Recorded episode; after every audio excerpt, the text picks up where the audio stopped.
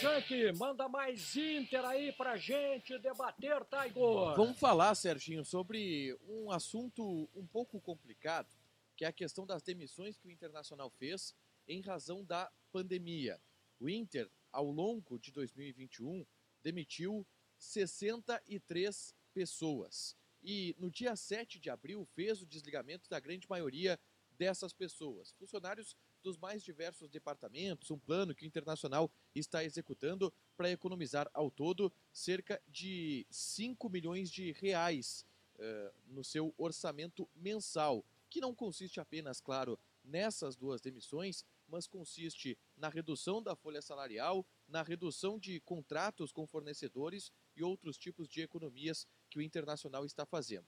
Só que o Tribunal Regional do Trabalho deu um despacho ao longo desta última semana suspendendo as demissões no internacional e suspendendo alegando uma série de fatores. E aí eu vou ler aqui alguns trechos do despacho da doutora Valdete Souza, que acabou suspendendo essas demissões e que geraram um pouco de polêmica, mas que são explicados por ela esses pontos. O primeiro deles é que ela condena que o Internacional não uh, comunicou o sindicato da categoria, não comunicou o sindicato dos funcionários de clubes de futebol que haveria essa demissão em massa, esse desligamento coletivo.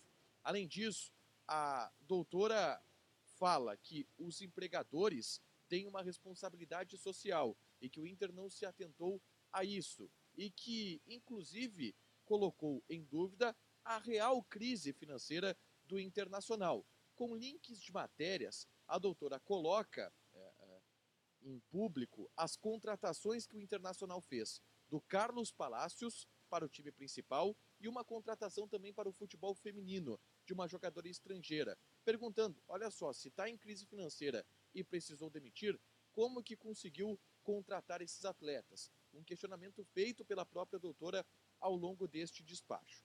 Sobre isso, Boas e Vaguinha, o Internacional não se manifesta, apenas uh, diz que está buscando, junto ao seu departamento jurídico, a melhor forma de recorrer a essa decisão, que suspende as demissões até que o Inter possa apresentar o exame demissional médico de todos esses funcionários. Portanto, todos eles voltam a ter plano de saúde, mas dificilmente vão ter o salário pago pelo Internacional em relação a esses meses. E sobre isso, é, sobre o despacho também da doutora, eu conversei com o doutor Joel Galo.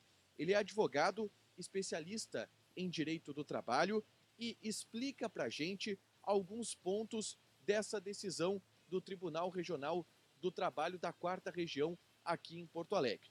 Primeiro, eu dou boa tarde para o doutor Joel Galo, agradeço ele essa disponibilidade de nos atender e explicar para a gente um pouco mais é, essa situação, doutor. E eu queria que primeiro o senhor explicasse se há embasamento legal para essa decisão que a doutora tomou de suspender as demissões, inclusive colocando em dúvida a crise financeira que o Internacional vive, relacionando isso a contratações de jogadores que o clube fez, doutor. Tudo bem? Boa tarde. Boa tarde, Igor. Boa tarde aos ouvintes. É, o embasamento legal, assim, a decisão da, é, proferida por essa juíza, ela está bem fundamentada. Só que ela ignora, na minha avaliação, no meu ponto de vista, um dado de realidade, que é hoje nós temos um artigo de lei que expressamente permite que qualquer empregador, inclusive clubes de futebol, dispensem seus empregados, seja individualmente ou de forma coletiva, como foi o caso, mais de 300 demissões, sem ter que dar qualquer justificativa. Então, assim, olhando hoje para a legislação que existe, a Justiça do Trabalho não pode simplesmente suspender 60 demissões, ainda mais com base, por exemplo, em, em argumentos como o clube contratou jogador e treinador estrangeiro. O fato do clube estar ou não em dificuldades financeiras, a gente pode entrar nessa discussão mais adiante, não impede ou justifica uma suspensão de 63 demissões. Sim. Uh, e o, argumento dela foi que o Inter não comunicou o sindicato para fazer essas demissões. Isso é uma obrigação do empregador negociar com o sindicato as demissões? Não é. Tá? O que, que o que, que até para os ouvintes poderem entender o que, que aconteceu. a, Justiça do Trabalho já tinha o um entendimento, anos atrás, de que eu não precisaria comunicar o sindicato ou fazer qualquer tipo de negociação coletiva com o sindicato para fazer dispensas em massa, dispensas coletivas. Esse entendimento mudou ao longo do tempo. Né? A, a, jurisprudência do TST, que é, que a Corte Superior em matéria trabalhista, acabou alterando, dizendo que havia sim necessidade, embora não houvesse uma previsão legal expressa nesse sentido. Acontece que em 2017, com a, com a chamada reforma trabalhista, foi incluído um artigo na CLT que claramente dispensa prévia negociação com o sindicato. Então, ou seja, tanto o internacional como qualquer empregador privado não precisa comunicar previamente, tampouco fazer qualquer negociação coletiva com o sindicato previamente às suas demissões. Pode a, o despacho entrar no mérito da maneira que, que entrou, no sentido de alegar que o, que o clube não está, ou, ou, no caso a empresa, mas o clube não está em crise financeira, tomando como base contratação de jogador, eh, contratação de jogadora para o futebol feminino, se entrou em um mérito ali. Eh, aquilo tem validade no despacho, na decisão da juíza? Sabe, talvez aqui o mais grave, de, ainda, que ela, ainda que se pudesse usar um dado como esse para justificar uma decisão, me parece que é um, que é um, um excesso de intervencionismo não só na utilização do argumento, como na ordem né, de levantamento do patrimônio do clube. É, o fato do clube estar ou não em dificuldades não impede a demissão de empregados. Sim. Até porque quem sabe a melhor forma de gerir o negócio é o empregador. Tanto é que ele, ele corre o, ele, o, ele, corre, ele colhe os bônus e assume os ônus. Então, se o se todo e qualquer empreendimento for deficitário, der prejuízo, o ônus não é do trabalhador, o ônus é exclusivamente do empregador. No caso do clube de futebol, me parece que é, a, a, decisão ignora um dado de realidade. Né?